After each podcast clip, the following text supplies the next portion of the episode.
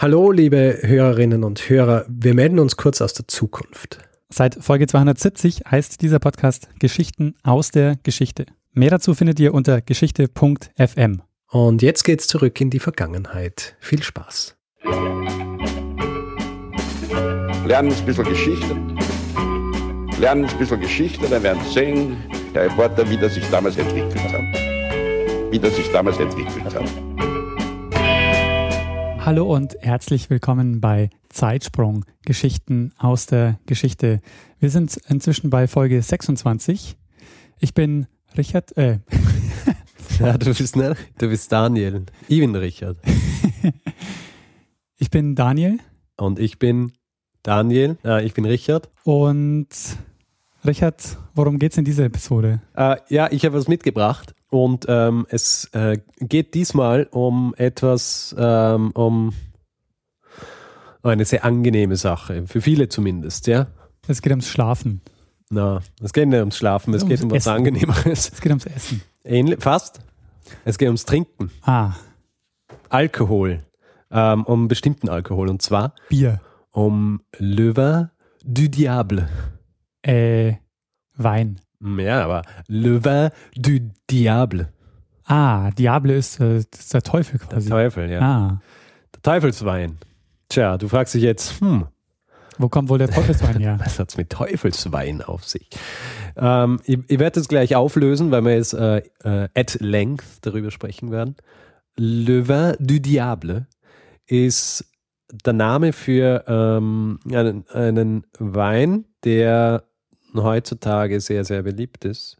Damals aber eher ähm, quasi das Produkt äh, widriger natürlicher Umstände war. Champagner ist äh, Le Vin du Diable und wir finden jetzt raus, warum er Le Vin du Diable, der Teufelswein, geheißen hat und ähm, fangen damit an, dass wir uns einfach kurz mal anschauen, was die Champagne eigentlich ist. Ja.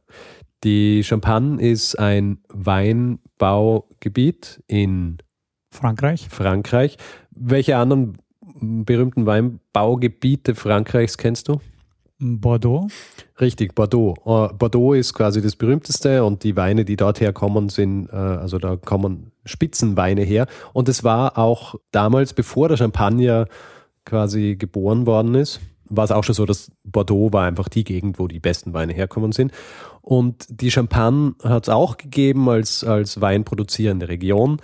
Sie war aber im Vergleich, also war auch quasi respektiert, aber im Vergleich zu, zu Bordeaux waren die Weine halt äh, auf keinen Fall so gut.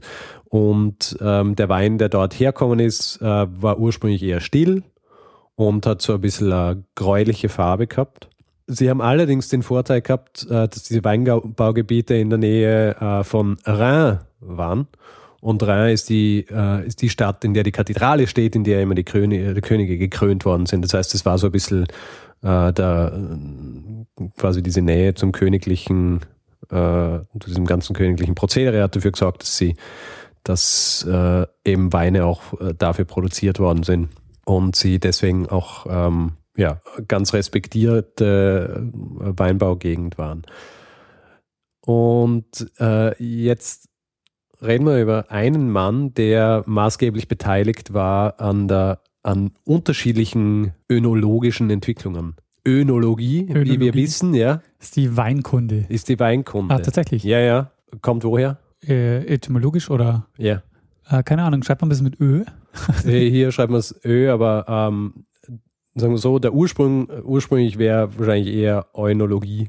Ja. Weil es äh, vom griechischen Eunos für Wein kommt. Und äh, das griechische Eunos für Wein wiederum kommt von so einem sagenhaften König namens Eunos oder Euneos. Auf jeden Fall, ähm, dieser Mann heißt Dom Perignon. Den sollte ich jetzt wahrscheinlich kennen. Naja, du kennst natürlich den Champagner, der den gleichen Namen trägt. Ah, okay, ja. Du trinkst nicht viel Champagner, gell? Nee, ich, äh, du bewegst dich nicht so in diesen ähm, Upper Echelons of Society, wo jeden Tag in der Früh gleich einmal eine Flasche Champagner geköpft wird, damit man überhaupt ähm, es aushält, wenn man dann seinen Ausritt macht über die eigenen die eigenen Jagdgebiete. die Jagdgebiete. Na, ich äh, Ähm, bin ja. so der. Na, Dom Perignon ist, ähm, ist so quasi ist einer der berühmtesten Champagner und ähm, auch einer der ältesten.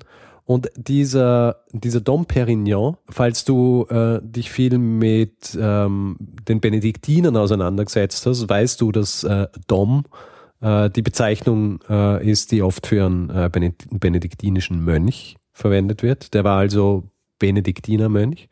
Ähm, ist 1683 geboren und ist 1668 ähm, zur Abtei Haute-Vier gekommen und wurde dort eingesetzt als der Cellerar.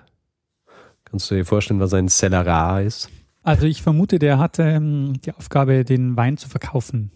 Ähm, das ist ein bisschen zu spezifisch. Der Cellerar ist eigentlich der gewesen, der zuständig war für, für äh, die wirtschaftlichen Belange im Kloster. Also, äh, äh, weißt du, viele Klöster äh, haben, ja, haben ja große Ländereien gehabt und so weiter und haben von der Landwirtschaft gelebt und so weiter. Und dann hat es jemanden gebraucht, der das Ganze irgendwie so im Blick hat und, äh, und managt und so weiter. Und das ist das Cellerar. Und ähm, diese Abtei Haute-Vier, die quasi die Haupteinnahmequelle dieses Klosters war der Weinanbau, also der Wein. Deswegen war er zuständig für diesen Wein. Und er hat sich dann auch mit anderen, mit anderen äh, Kellermeistern von, von, von anderen äh, Klöstern zusammengetan und hat dann ähm, einige Entwicklungen ähm, äh, quasi forciert, also so unterschiedliche Art der Kälterei und, und äh, Vermischung von unterschiedlichen ähm, äh, Trauben und so weiter. Damit wollen wir uns aber gar nicht zu lang aufhalten, weil ähm, wir bewegen uns lieber so geradlinig durch die Geschichte des Champagner und obwohl er ähm, maßgeblich an diesen Dingen beteiligt war, ähm, ist quasi so die, die, die Berühmtheit des Champagners und wie der Champagner wirklich so entstanden ist, ist äh, mehr oder weniger fast ein Nebenprodukt seiner Tätigkeit gewesen. Ja. Ähm, dieser Dom Perignon, ja, dieser Dom Perignon war der, äh, war der, der dieses geflügelte Wort geprägt hat für den Champagner Le Vin du Diable, weil für ihn war, war dieser Wein, der so kohlensäurehaltig ist, ein Teufelswein, weil das hätte eigentlich nicht sein sollen. Und das geht nämlich darauf zurück, dass diese, dass äh, in dieser Weinbaugegend, also er hat es er hat's halt als was Teuflisches empfunden und in Wirklichkeit war es nichts Teuflisches, sondern es ist einfach eine natürliche Reaktion auf, auf die, also quasi geschuldet der, der, der Gegend, in der der Wein angebaut worden ist. Generell ist es so, also äh, es ist so, diese, die nördliche Champagne, also diese Region hat, ähm, hat relativ kalte Winter. Ja?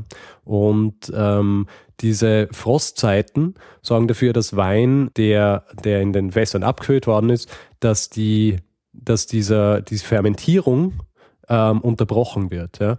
Ähm, also dieser Vorgang, der dann Zucker zu Alkohol macht, wird unterbrochen, wird pausiert und dann, äh, wenn im März dieser Wein abgefüllt wird in Flaschen, ähm, dann beginnt dieser Vorgang wieder von neuem und da entstehen dann, äh, entsteht dann dieser, das Kohlendioxid und dadurch auch die, ähm, die Kohlensäure. Und das Problem war, dass die Flaschen, die die, äh, die, die Franzosen verwendet haben für, diese, für, äh, für diesen Wein, dass die äh, relativ minderwertig waren. Ja? aufgeplatzt sind. Und aufgeplatzt sind. ah, ja. Wie man das jetzt immer so kennt bei Sturmflaschen gekauft. Ja, genau. Die, die man nicht hinlegen darf, Ja. weil sonst äh, spritzen sie sowieso. Auf jeden Fall, ähm, dieser, dieser Wein ist halt, ähm, also das war, es war ziemlich gefährlich. Also es gibt irgendwie so, ähm, so Geschichten von so Weinbaugebieten, wo sie, m, keine Ahnung, 6000 Flaschen produziert haben und von diesen 6000 Flaschen haben sie schlussendlich 120 verwenden können, weil äh, die weil die Flaschen aufgeplatzt sind. Ähm, man muss auch dazu sagen, dass die, dass wahrscheinlich noch mehr aufgeplatzt wären, wenn sie damals schon Korken verwendet haben. Was sie sonst verwendet haben, waren so Stofftücher zum Beispiel, die sie reingestopft haben und wo natürlich noch mehr, mehr irgendwie so entweichen hat können und deswegen nicht alle geplatzt sind. Aber generell war es so, wenn du in so, in so einen Keller gegangen bist, ja, ähm, hast Schutzkleidung tragen müssen und so Eisenmaske, ja, damit du nicht geblendet wirst von explodierenden Flaschen links und rechts, ja. Wirklich. Das äh, finde ich nicht. Das ist wirklich so. Ähm, das Daher sagt uns das- die Geschichte, die Das ist quasi der. Teufelswein. Ja, Ja. eben. Deswegen ist der Teufelswein. Und ähm, naja, diese Flaschen sind dann halt aufgeplatzt und ähm, vielleicht als kleiner Exkurs, dieser Wein, also ist nicht äh, erfunden worden von, ähm, also das ist, ist nichts, was erst da passiert ist. Quasi das, um diesen Vorgang dieser, äh, dieser Fermentierung und dieser Blasenbildung zu forcieren, hat schon, äh, ich glaube, fast 100 Jahre vor ein Engländer ähm, das quasi schon ein Verfahren entwickelt, in dem er einfach Zucker dazugeben hat und dann dadurch ähm, dadurch künstlich diesen Vorgang hervorgerufen hat. Ja, ja der hat den Prosecco äh, erfunden. naja, Prosecco, lustigerweise ist er im Grund, ähm, also Prosecco ist ja eigentlich nur die Beere, ja. Und ähm, deswegen ist es im Grund eigentlich eh wie Champagner, ja. Ähm, es ist nur eine andere Beere. Also die ähm, wahrscheinlich gibt es äh, genug Weinsnobs, die so sagen, ja, na, das kann man nicht vergleichen und so, aber schlussendlich so vom Prozedere ist es eigentlich relativ gleich, ja, wie es, äh, wie es produziert wird, ja. Auf jeden Fall, ähm, die, äh, das, die Situation war natürlich war schwierig, weil der Wein, den sie produziert haben, der ist explodiert und so weiter. Und den Wein, den sie nicht gehabt haben, also der, der nicht explodiert ist, den sie noch übergehabt haben, ähm, weil zum Beispiel, sagen wir, das, äh, das Tuch, das drin gesteckt ist, nicht so fest drin gesteckt ist, dass nicht, äh, das nicht explodieren hat können, ähm, den haben sie dann äh, quasi verschifft und haben auch einen großen Teil äh, nach England verschifft. Und ähm, eigentlich ist dieser Wein, der so perlig war, ähm, als minderwertig betrachtet worden. Aber lustigerweise die Engländer äh, haben den sehr gern gehabt und die Engländer haben auch ähm, die Engländer haben auch Folgendes gemacht, als sie den Wein gekriegt haben, haben sie ihn umgefüllt. Ähm, und zwar in ihre eigenen Flaschen und haben, ähm, haben auch andere Verschlüsse, also luftdichtere, äh, wahrscheinlich eh schon Kork verwendet. Und dadurch sind die Flaschen nicht geplatzt. Ja. Und sie haben den dann auch weiter transportieren können und dann eben so trinken. Äh, der Unterschied übrigens zwischen äh, in, der, in der Produktion der, der Flaschen, ähm, wenn es stimmt, ähm, ist halt eine Quelle, auf die ich mich da berufe, aber die sagt, dass die ähm, äh, wenn Flaschen in England produziert worden sind, dann sind sie, dann sind diese, diese Öfen, die verwendet worden sind, sind mit Kohle beheizt worden und in Frankreich war es Holz. Und äh, wie wir wissen, ähm, aber Kohle auf jeden ist Fall, Fall heißer wahrscheinlich. Kohle ist heißer und äh, dadurch wird, wird härter das Glas und sie sind auch dicker produziert worden. Also es waren einfach dick, dick bauchigere ähm, Flaschen und dadurch sind diese Flaschen immer geplatzt. Und ähm, so langsam hat sich ähm, in England so ein bisschen äh, entwickelt, dass die, dass die Engländer sich gedacht haben, ja, dieser Wein, dieser Perlige, der ist eigentlich sehr gut und am Hof von, von äh, Charles äh, II ist auch schon, äh, ist dann dieser Champagner getrunken worden ähm, und ähm, plötzlich hat sich äh, die Champagne erfreut, dann immer mehr ähm, Ordern aus, aus England, die das Ganze dann halt ähm, quasi forciert haben. Und ähm, als Dom Perignon im Jahr 1715 dann gestorben ist, ähm, hat, äh, hat diese Region eben Weiß und, ähm, und Rotweine produziert und äh, Champagner ist immer beliebter worden. Und im Jahr 1729 ist dann quasi die erste offizielle Champagnermarke entwickelt worden, und zwar von einem gewissen äh, Nicolas Ruinard. Und Nicolas Ruinard ist der Neffe eines engen Freundes von Dom Perignon gewesen, der mit ihm äh, gemeinsam auch, äh, also gemeinsame Sache gemacht und gemeinsam ähm, äh, eben gearbeitet hat an der, an der Weinentwicklung. Und im Jahr 1743 ist dann auch eine äh, weitere Marke entwickelt worden von einem Wollhändler. Und dieser Wollhändler hieß Claude Moet. Das ist jetzt die nächste große Champagnermarke, die, die ich kennen sollte. Richtig. Claude Moet hat das 1743 entwickelt und ähm, er ist dadurch berühmt worden, beziehungsweise dieser, dieser Moet-Champagner ist dadurch gepusht worden, dass eine seiner Kundinnen eine gewisse Madame de Pompadour war. Ah, die kenne ich wiederum. Aha. Die Madame de Pompadour war eine Mätresse von mhm. Ludwig dem 14. 15. 15. Ja. Und ähm, diese Madame de Pompadour hat ähm, sinngemäß sowas gesagt, dass ähm, das Champagner das einzige Getränk ist, das, nachdem es eine Frau getrunken hat, äh, die Frau noch schöner aussehen lässt. Ist natürlich äh, gutes Marketing, gell?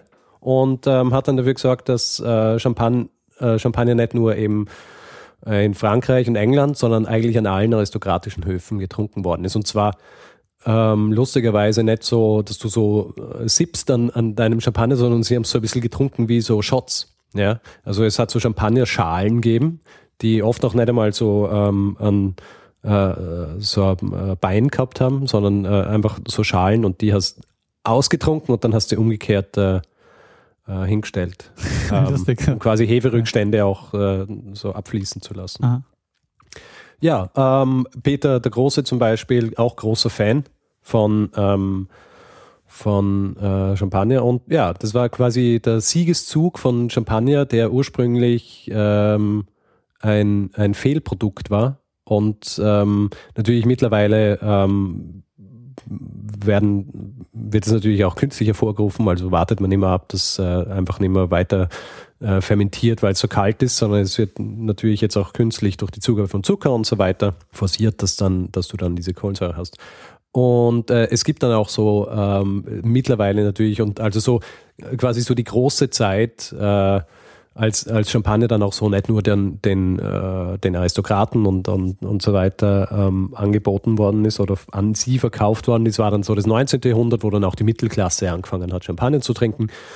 Ähm, es hat aber einige, also es gibt halt einige Marken, die sind so exklusiv und so teuer, dass sie, ähm, dass sie selbst auch heute nur von, von sehr reichen äh, Personen oder von Personen, die einfach viel Geld für Champagner ausgeben wollen, äh, konsumiert werden können. Eine davon ist ähm, eine Marke, die heißt Kristall. Und äh, Kristall ist. Du schenkst mir jetzt eine Flasche. Ja, schön wär's. Ähm, äh, Kristall ist von einem gewissen äh, Louis Röderer oder Röderer äh, entwickelt worden. Und zwar exklusiv für den russischen Zar beziehungsweise die Zarenfamilie. Ähm, es war nicht so, dass, ähm, also das war so ähm, 19. Jahrhundert und der Zar hat halt Angst gehabt, dass der Champagner, den er kriegt, den er kriegt, dass da eventuell zum Beispiel in dieser dunklen Flasche, dass eine Bombe versteckt sein könnte. Und er hat daher äh, diesen äh, Louis an, angewiesen, dass er ihm einen Champagner produziert, der in einer klaren Flasche ist. Ja. Und der wiederum hat dann einen flämischen Flaschenglashersteller äh, quasi damit beauftragt und dadurch ist dann die die Flasche entstanden, die dem Champagner eigentlich den Namen gegeben hat, weil es äh, durchsichtige Flasche war. Ähm, also nicht so grünlich, sondern durchsichtige Flasche mit einem flachen Boden, im Gegensatz zu diesen, den anderen ähm, Flaschen, die ja oft so diese Einbuchtung haben. Und ähm, ja, und der Name Kristall kommt eigentlich, leitet sich eigentlich ab von dieser Flasche, also von, von dieser, ähm, von, von der Farbe, weil es durchsichtig ist wie Kristall. Und ähm, diese Marke ist so exklusiv gewesen, dass ähm, erst nach 1945 Kristall auch ähm, an die breite Öffentlichkeit äh, verkauft worden ist. Sonst nur äh, nach Russland. Ist auch geil, wenn man das so schafft, ne? die, so eine Marke aufzubauen, Ja. ein bestimmtes Klientel zu haben, die einfach ähm, sehr zahlungskräftig sind. Mhm. Und Na, heute zum Beispiel, heutzutage zum Beispiel ist Kristall ähm, das Lieblings, äh, der Lieblingschampagner von Hip-Hopern. ja, wirklich. Ähm, viele, wenn du, ich meine, hörst du viel Hip-Hop? äh, nee, gar nicht. Gut, aber würdest du viel Hip-Hop hören, ja, dann wüsstest du, dass ähm, Kristall, wenn man Kristall trinkt, ich meine, das ist natürlich so Prestige und so Statussymbol und so weiter. Deswegen ähm, wird dann halt viel drüber gesungen, wie man im Club dann sein Kristall trinkt. Ha. Ja, ähm, puh, ja, das war's eigentlich. Äh, das ist die, die kurze, ähm, aber eindrucksvolle Geschichte von Champagner. Ein paar Ecken habe ich quasi abgeschnitten und übersprungen, damit wir da so eine streamgeleinte Geschichte haben. Aber ja, generell ein interessantes Getränk. Ursprünglich basierend auf, ähm, auf einem Wein, der als minderwertig äh, betrachtet worden ist. Ja, und vor allen Dingen auch eine interessante Geschichte, dass man einfach über das Labeln, also über quasi das Kreieren einer Marke, es schafft, ein Produkt zu verkaufen. Ja. Und das Produkt an sich äh, ja erstmal als, ja, als Fehler eigentlich oder als irgendwie als, als minderwertig bezeichnet wurde. Ja, absolut. Und äh, besonders, weil ja die, also die Zugabe von, von äh, Kohlensäure, also die dadurch schmeckt, was ja auch nicht automatisch besser oder so, ja. Ähm, und es ist wirklich ein reines Statussymbol äh, heutzutage. Ich meine, natürlich, äh, da kommen dann wieder die Weinsnobs, die so sagen, ja, hallo, natürlich schmeckt äh, ein Dom Perignon oder ein Moët oder ein Kristall äh, hundertmal besser als äh, ein normales Sekt, deswegen darf er auch hundertmal so teuer sein. Aber ich bin ja generell nicht so, ein, äh, so überzeugt von teuren Weinen, deswegen nicht, weil ich es immer nicht leisten kann. Okay, auch weil ich es immer nicht leisten kann. Aber ähm, ja, ich habe da einige Sachen dazu gelesen. Und generell Ja. ist es halt so, dass, dass, ähm, dass bei teuren Weinen und so teuren Produkten ist ja immer die Provenance äh, das, was, was dem quasi die, die, den Wert gibt. Ja. Das heißt, wenn du sagst, okay, das ist jetzt eine Flasche, die kommt aus der Champagne und ist 50 Jahre alt und kommt von irgendwie einem Gut, das irgendwie so das mm, exklusivste aller Zeiten ist, dann schmeckt der Champagner wahrscheinlich schon sehr gut, aber er schmeckt nicht 500 Mal so gut äh, wie ähm, ein, äh, ein Sekt oder irgendein anderer Bubbly, der halt irgendwie nur 5 Euro kostet. Klar, aber du verkaufst eben die Marke und nicht unbedingt nur den. Ja, richtig. Ähm, das äh, zieht sich ja doch alles durch. Ja. Das ist ja wie, wenn man sich da, ich schaue jetzt auf deinen Computer, ja, ein Mac kauft, ja, wo die ähm, die Software und die, also die Hardware, wie man weiß, ja, generell minderwertig ist im Vergleich zu, zu Produkten, die gleich viel kosten. Das schneide ich ah. raus. Du kannst, red nur weiter. red weiter.